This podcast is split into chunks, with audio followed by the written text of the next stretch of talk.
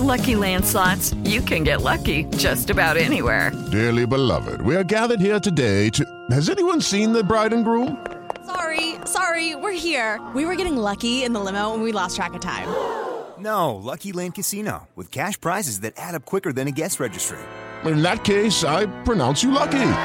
Play for free at LuckyLandSlots.com. Daily bonuses are waiting. No purchase necessary. Void where prohibited by law. 18 plus. Terms and conditions apply. See website for details. Mercado, carreira, produção musical, vida noturna, Undertalk Jovem Pan. A cultura eletrônica underground por quem faz a noite acontecer. Undertalk Jovem Pan.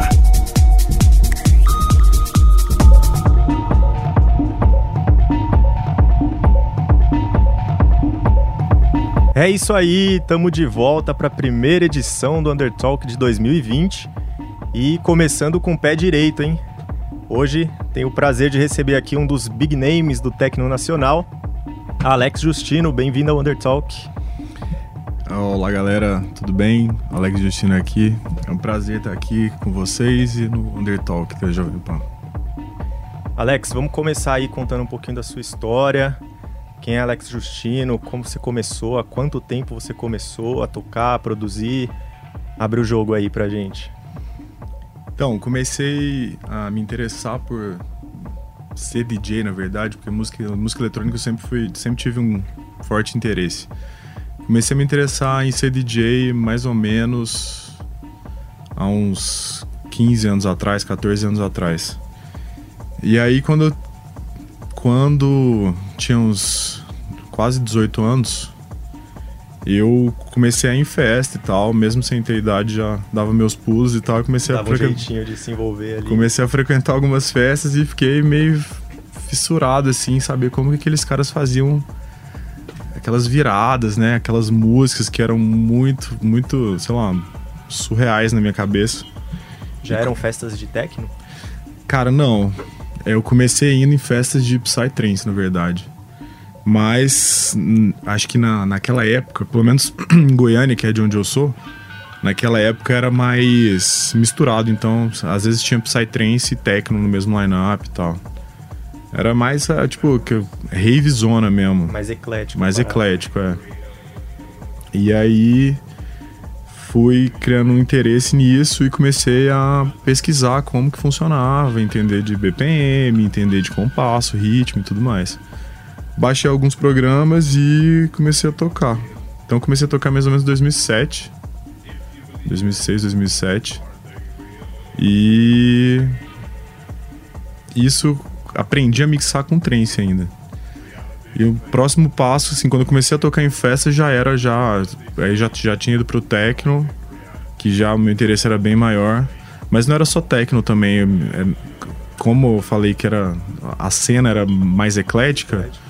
E acho que até os DJs naquela época eram mais ecléticos, assim. Hoje você vê os sets mais elaborados, dentro de um estilo só bem segmentado, mas antes você via DJ tocar eletro com techno e, sei lá, às vezes até entrava um house no meio do caminho, enfim. O que importava era a música ser boa. É, na verdade é o que importa ainda, né?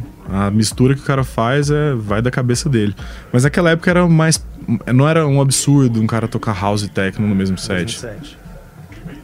Desde que os dois conversassem. Então, comecei a tocar essa época aí. E. Comecei a tocar nos clubes de Goiânia, num monte de festa e tudo mais. Até então nem me interessava em fazer festa, me interessava só em tocar e tudo mais. Fui aprendendo. E fui aprendendo meio que na marra, sem fazer curso, mas sempre estudando do- da minha maneira. E depois de um tempo, depois de já ter residência em algumas festas, em clubes e já tocando em outras cidades, eu vi que pra mim andar, para pro meu nome andar, para pro Alex Justino andar como artista, eu precisava fazer música. E aí eu vim pra São Paulo, fiz um curso, se não me engano, na DJ Ban, muitos anos Olha atrás, só. e foi um curso intensivo de sei lá, eu liguei na ban e falei, ó, tô querendo fazer um curso de produção, mas não tem muito tempo, eu tinha uma semana aqui. Então eu peguei, tipo, cinco dias Imersão total cinco ali. dias de imersão total, sair assim, aprend... assim, na verdade, porque cinco dias é muito pouco pra você aprender um software. E quando não- você não sabe nada, é um mundo totalmente absurdo, assim, é muita informação. Mas fiz o curso, acho que era Cubase, era Cubase. Não lembro a versão do Cubase, não, mas era Cubase. E foram. Sei lá. Demorou muito tempo pra conseguir fazer uma música. Nesse intervalo entre fazer o curso e sair a primeira música, sei lá, foi um ano assim. Mas nunca desisti, fui fazendo e tal. Aí depois de um tempo. depois de um tempo comecei a tocar. As minhas músicas começaram a, ficar, a ficar mais legais e tal. Comecei a tocar em outros lugares, me tornei DJ do Dead, a, o Dead abriu uma agência, entrei pra agência. E tamo aí. Já toquei em vários lugares do mundo, já toquei na Índia, na China, na Alemanha. Já rodou um pouquinho, né? Já deu uma volta aí. Tem uma gravadora, tem uma gravadora que chama 92. Atualmente a gente é focado em techno, techno melódico e techno mais rápido. E atualmente também sou produtor de eventos, então basicamente isso aí é o Alex Justino. Show, daqui a pouquinho a gente vai falar um pouco mais sobre a 92, eu queria alguns detalhes. É, mas antes disso, queria aproveitar, é, você comentou aí que você não é de São Paulo, você é de Goiânia. É, cara, como funciona a cena fora de São Paulo? Porque muita gente diz que para você conseguir algum destaque, você tem que estar em São Paulo, que é em São Paulo onde a coisa acontece. Você entende dessa forma também ou não? Tem oportunidade fora ou a maioria tá aqui mesmo? Tem mais gig aqui do que lá? Cara, eu sou muito fã de São Paulo. É, gosto muito, venho tocar sempre aqui. Tipo, toco no Dead todo mês há, sei lá, uns sete anos, eu acredito. Mas a minha cabeça não funciona assim. Eu não consigo ver que você tem que ter em São Paulo para tocar. Eu toco em tudo quanto é lugar e não, não moro em São Paulo. Já tive oportunidade e achei que não era o momento. Talvez se eu tivesse Legal. vindo para cá, eu teria uma outra perspectiva, minha, minha carreira podia estar em outro lugar. Mas eu estando lá, eu tô movimentando uma cena, eu tô criando o meu valor lá, ensinando as pessoas a minha maneira de ver a música eletrônica com os meus, com os meus eventos, com a minha gravadora. E esse trabalho que eu faço lá, ele reflete aqui, ele reflete em, num monte de lugar. Então o cara que vai tocar lá e vê o que eu tô fazendo lá, ele automaticamente vê o meu valor e ver minha música também. Ah, na verdade, onde o que mais faz eu, eu ou qualquer artista ir longe é a música dele. Então, então, não interessa se você tá em São Paulo, ou você tá em Campinas, ou você tá em Goiânia, ou você tá no Piauí, sei lá. É a sua música que vai te levando. Então, tipo assim, claro, São Paulo é, uma, é um lugar que o network é absurdo de grande, as grandes marcas, os clubes, os festivais. Mas, assim, eu acho que eu acredito que eu perdi poucas oportunidades não morando aqui. E eu acho que ainda, se colocar na balança, eu consegui tocar em grandes festas e festivais aqui sem estar aqui. Então eu acho que isso não é uma barreira. Existe o ponto que é mais fácil você estar aqui, mas só que a partir do ponto, por exemplo, eu não tô aqui sempre. Então quando eu tô aqui, eu tenho um público que vai ali para me ver. Eu não Você sou o Alex é que tá tocando atração, toda semana num lugar e tudo mais. Então acho que isso é um ponto positivo também. Até de... valoriza um pouco valoriza, você vem, né? Valoriza.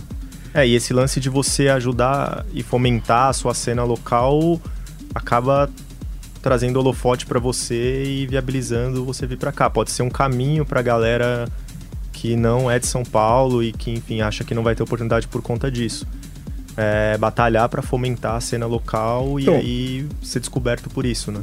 É, então, mas na verdade isso, isso que eu falei nunca foi um objetivo, assim. Eu sempre fiz uh, meus eventos e minha gravadora.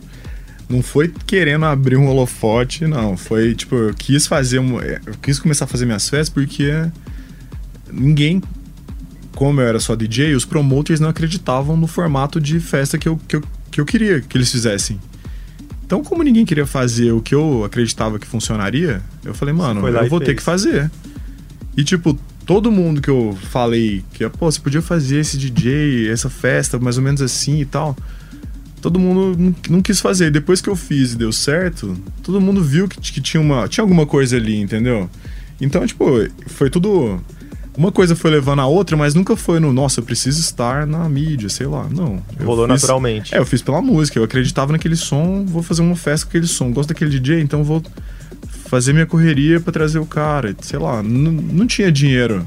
Não era o dinheiro, entendeu? Era o esforço ali. E outra, levar artistas para tocar em Goiânia no primeiro momento é, é complicado. Porque não é uma cidade que tem uma puta, um puta holofote e tudo mais. A cena é pequena, a cena. A cena vai andando aos poucos ali. E não é uma cidade que a música. que respira música eletrônica. São Paulo você vê festa todo dia, sei lá, de segunda a domingo. Exato.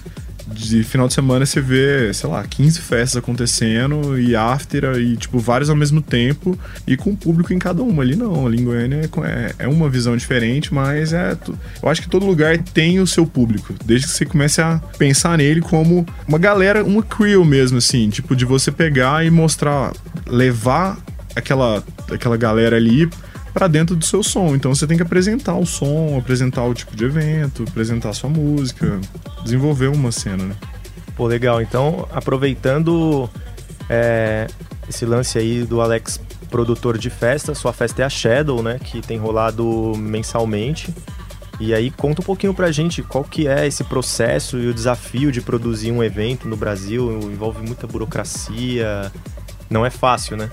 Mas que É. você tem conseguido legal. Não, fácil, né? Não, mas eu já vejo como uma necessidade, assim. Como. Bom, sou DJ antes de ser produtor.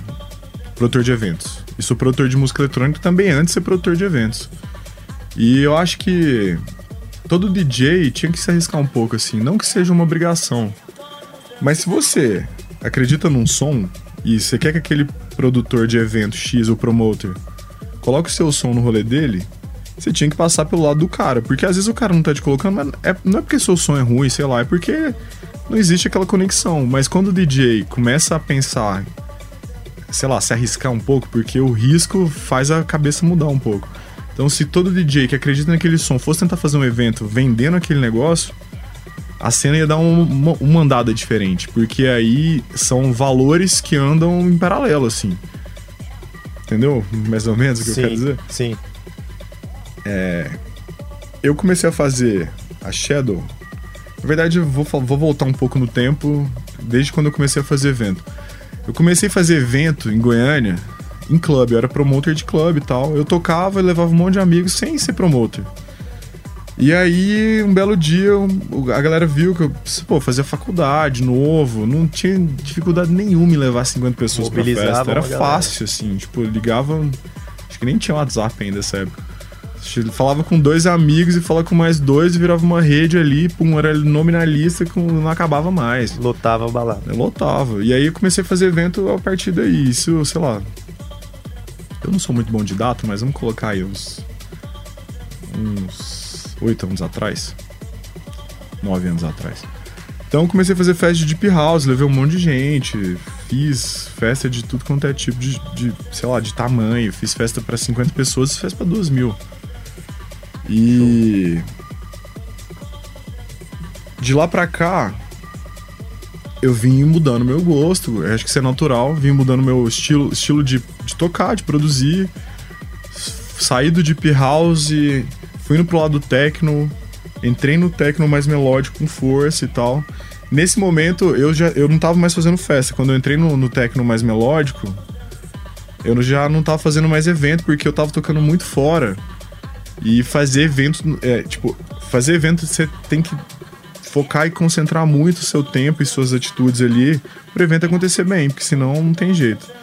E então eu abria mão de fazer alguns eventos, tava fazendo bem menos pra tocar. E foi uma fase bem boa, assim, e ainda é uma fase boa fazendo eventos também, mas enfim.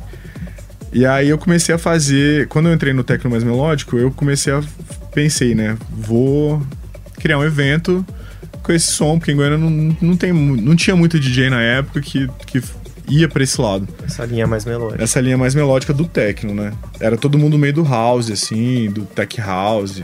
Certo. E aí eu comecei a. Eu, eu criei. eu- na verdade, eu criei uma outra, uma outra festa sozinho que chamava Lost and Found. E um pouco depois a, a Morgana, que é DJ também, passou a ser minha sócia. Só que a gente fazia essa festa poucas vezes no ano. Eu pensei, mano, eu tenho que fazer um negócio que é mais constante Pra mim conseguir pegar mais gente e vender melhor essa ideia de som que eu tenho e tudo mais. Porque você não consegue criar o público fazendo uma festa a cada seis meses. Sem frequência, né? Precisa É, de Você frequência. precisa de frequência que o cara que vai por acaso, ele começa a passar a ir mais vezes no rolê, então espalha mais. Então, tipo, eu pensei, tem que fazer pelo menos uma vez por mês. Mas a Lost and Found já tava no- numa. Num, num rumo assim um pouco maior, então eu não queria fazer uma festa grande, porque eu ia acabar com o meu tempo todo, não ia conseguir produzir, não ia conseguir mais nada. Então eu falei, vou fazer uma festa menor, eu sozinho, vou pegar os DJs da, da minha gravadora, vou começar a movimentar por aí. Porque, tipo, eu, eu também penso que, como eu tenho uma gravadora, eu tenho que movimentar os meus artistas e Claro. tal. Então a Shadow foi meio que começou assim: eu vou fazer uma festa mensal com os artistas da minha gravadora e com os, os que eu gosto, da, da- os locais que eu gosto. E vou, e vou levando, vou fazer uma pra ver como é que dá. Aí fiz a segunda, foi legal. Aí foi terceira, melhor. E a gente vem melhorando até lá. Acho que a gente já deve ter feito umas 15 edições. Ou 15 mais, edições. acho que mais, mais que 15 já. E. E aí, e é isso. Shadow, hoje em dia, ela é mensal. 2020 a gente tem plano de fazer 10 edições.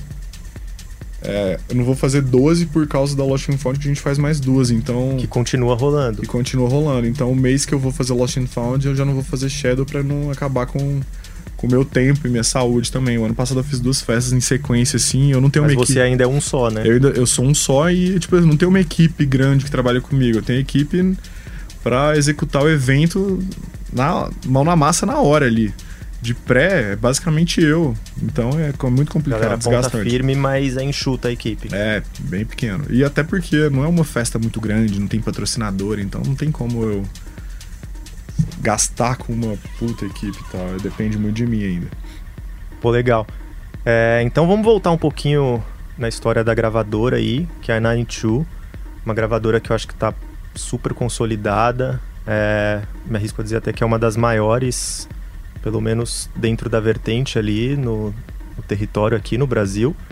É, e aí queria que você contasse agora um pouquinho a história da 92, como que surgiu a ideia de criar uma label, é, o trampo que deu para consolidar e chegar nesse, nesse estágio em que está hoje, qual que é seu papel à frente dela ainda hoje, se você se mantém ativo. Cara, 92 foi uma coisa bem diferente, assim. Eu vejo muita gente falando, ah, é, reclamando muitas vezes, né, que eu não, eu não vejo muito sentido em, em pessoas que ficam só reclamando. A 92 surgiu do seguinte ponto. Eu já tava produzindo há um tempo, e um monte de gente tocando minhas músicas e tal, e algumas gravadoras não abriam porta, sei lá, é natural. Hoje eu vejo que é natural. E eu queria que a minha música fosse lançada, e, e mesmo sem eu lançar aquela música, a galera que eu, eu mandava pros artistas, os caras tocavam. Então eu falei, mano, eu não vou esperar a gravadora X. Tinha demanda, mas estava faltando oportunidade. Não, a, minha música tava andando, mas eu, eu não queria esperar uma gravadora abrir a porta pra mim. Eu falei, mano, eu posso fazer a minha gravadora. Na verdade, não foi tão simples assim, né? Tô simplificando, mas foi um processo bem longo da gente pensar. Eu, eu não comecei sozinho na N2, comecei com meus dois amigos, o Rafael Dunk e o Vini Correia, que são DJs também, da cena de Goiânia e tudo mais. E a gente foi, pô, vamos abrir uma gravadora? Vamos, o que que precisa? Fomos atrás, a gente não sabia nada. A gente não sabia absolutamente nada sobre como fazer uma gravadora. Fomos pesquisar, pesquisar distribuidora, conversar com outros amigos que tinham. Só que eu acho que o não saber nada naquele momento foi muito interessante porque a gente moldou ela nos nossos princípios, assim. E a 92, hoje eu sou sozinho na 92, é, nos lançamentos e tudo mais, é, é tudo, tudo eu. Mas o, o que, que a gente acreditava que seria uma gravadora, o que, que seria necessário para ter uma gravadora, veio de lá, não foi, não, eu não li, não, não sei lá, não, não vi um workshop de um cara falando que gravadora é isso. Eu fiz do meu jeito. Eu acho que esse é um dos motivos da, da gravadora ir tão bem e tudo Prendeu mais. na marra. É, aprendi na marra, mas eu transmiti o que eu acreditava. Eu acho que eu saí um pouco do, do, do padrão que as outras gravadoras estavam todas travadas ali. Então, tipo, eu não, nunca pensei como um dono de gravadora, na real. Eu pensei como um DJ que abriu uma gravadora. Então, eu, eu proporcionei pros produtores o que eu queria que fosse tivessem me proporcionado. Eu acho que isso é um ponto. Você começou com a cabeça do artista. Eu comecei, co- eu comecei vendo do lado, do lado errado, entendeu? Do lado inverso. Não errado. Não existe errado. Pô, deu certo. Deu certo, é. Tá dando certo, né? E a gente já lançou gente do mundo inteiro. Inclusive, sei lá. A gente já fez showcase da Nine Two na Índia. A gente já, já lançou dois artistas indianos. E temos, nós temos um nosso forte, muito forte na Índia que eu nunca imaginei que eu ia ter. Nunca. Ainda mais com gravadora. Sei lá, se passasse na minha cabeça, ah, você vai tocar na Índia, beleza. Já, já, já fiz duas tours na Índia.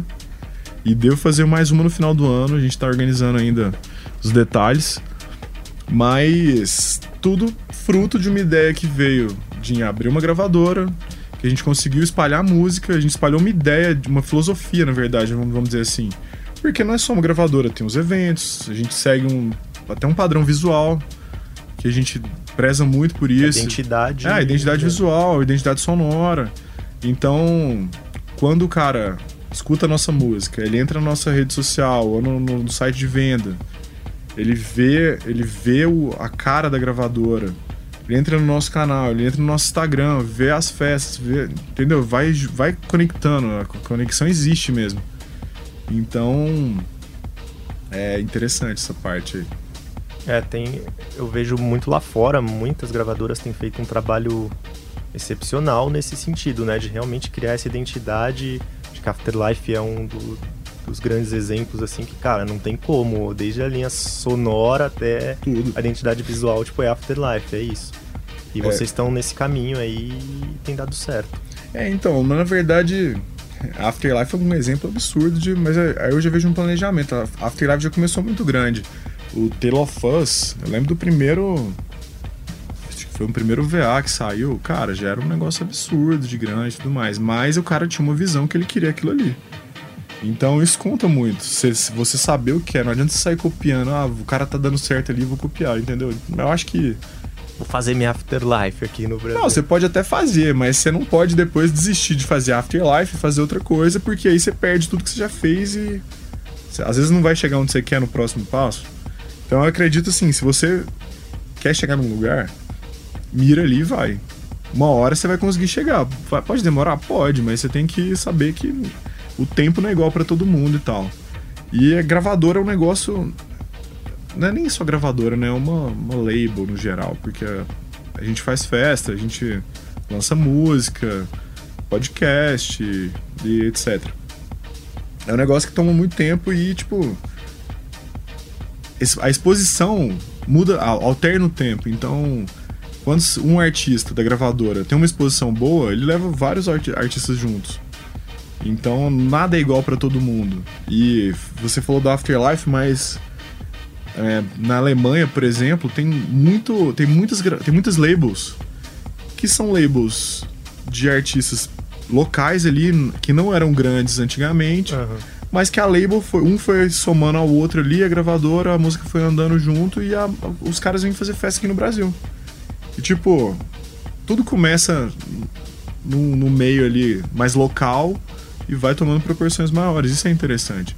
Quando você pensa no macro, né? Aí, aí, aí vai. Aí, nesse caso, entra a identidade da gravadora e ou da label, né?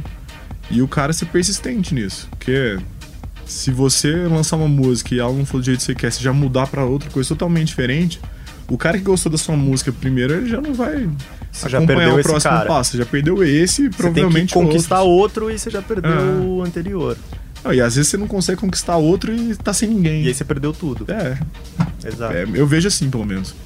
É, falando aí da, da galera, eu sei que várias feras já lançaram pela 92. Você lembra, assim, tipo, de alguns dos big names que já, já tiveram tracks lançadas pela 92? Cara, a gente não trabalha muito focado em big names, vamos dizer. Eu trabalho, assim, a minha seleção artística e tudo mais vai pelo som. Se for um cara muito pequeno, que nunca lançou nenhuma música e eu gostar, eu vou lançar ele lá.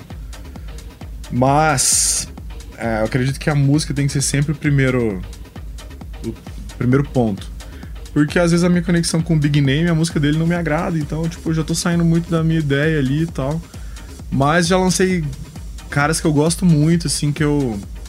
é, bom, vou falar recentemente aqui. O, a gente teve um lançamento do André Salata, que é um produtor há muitos anos no Brasil. A gente teve um monte de feedback do Rich Houghton, de, de uma galera tocando e chart.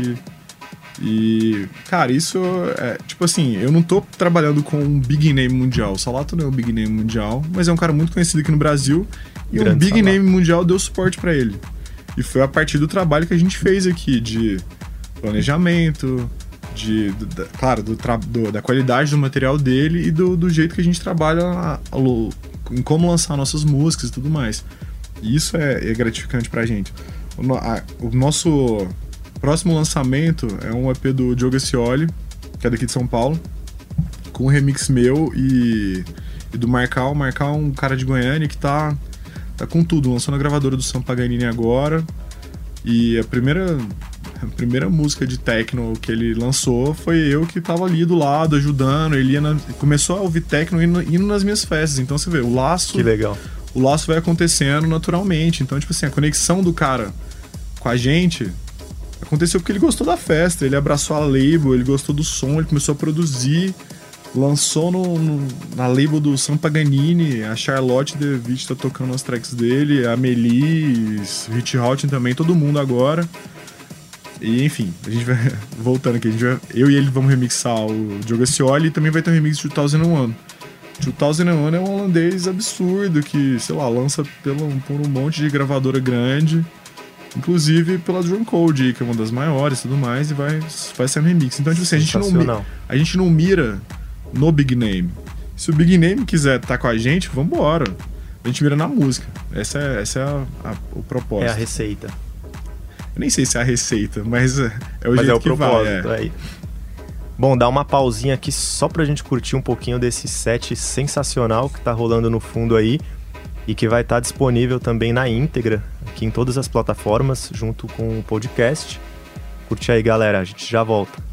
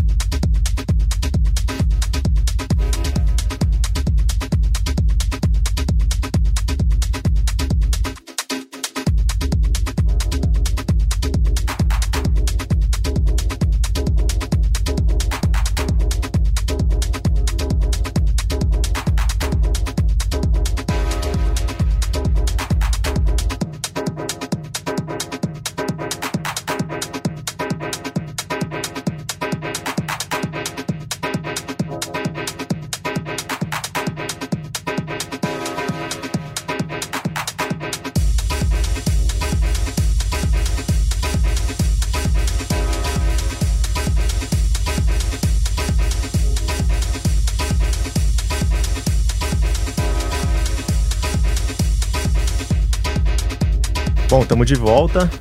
É, Alex, última coisa que eu queria te pedir aqui, aproveitando que você falou sobre essa questão de vocês priorizarem a música na 92, é, qual dica você deixa aí pra galera que tá começando e que pretende lançar por uma label, seja 92 ou qualquer outra label mais com esse, com esse peso? Cara, eu acho que todo. Bom, quem tá começando tem que saber ouvir crítica. Esse é o primeiro passo. Porque eu, eu recebo muito demo e tudo mais. E às vezes eu gosto do som do cara, mas eu, eu vou dar o feedback pro cara e ele se sente meio ofendido. Então, assim, o primeiro passo, escute críticas. Porque quando você tá começando, elas. Você pode até não abraçar aquela crítica, mas escuta ela.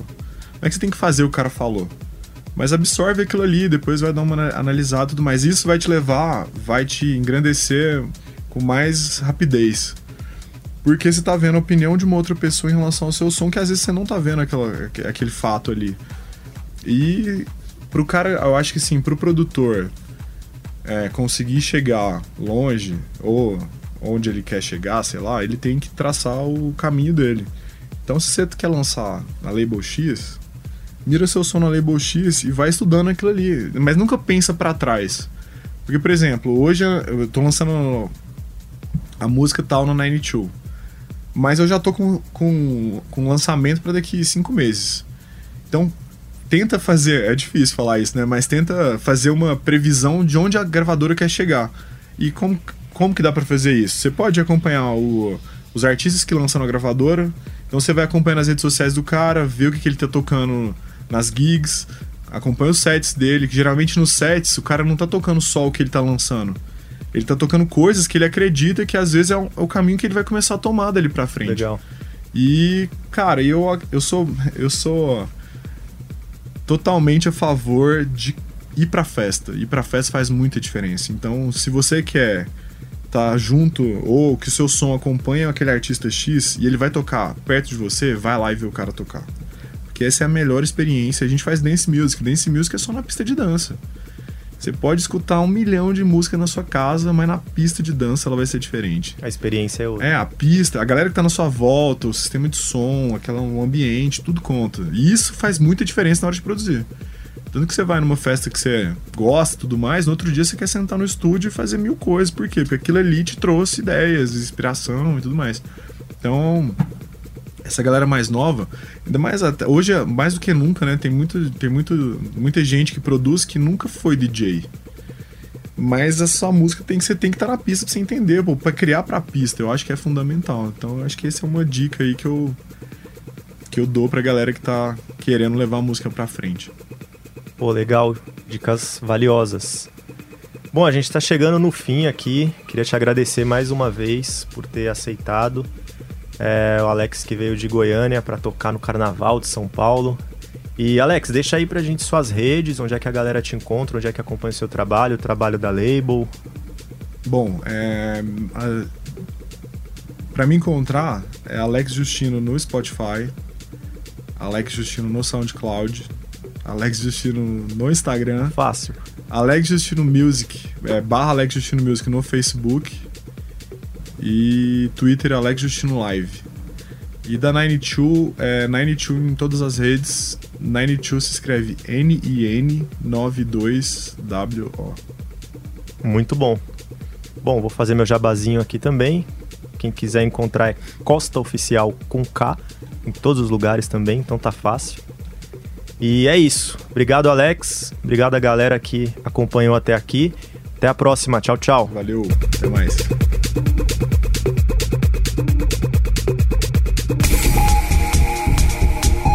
Mercado, carreira, produção musical, vida noturna, Undertalk Jovem Pan. A cultura eletrônica underground por quem faz a noite acontecer. Undertalk Jovem Pan.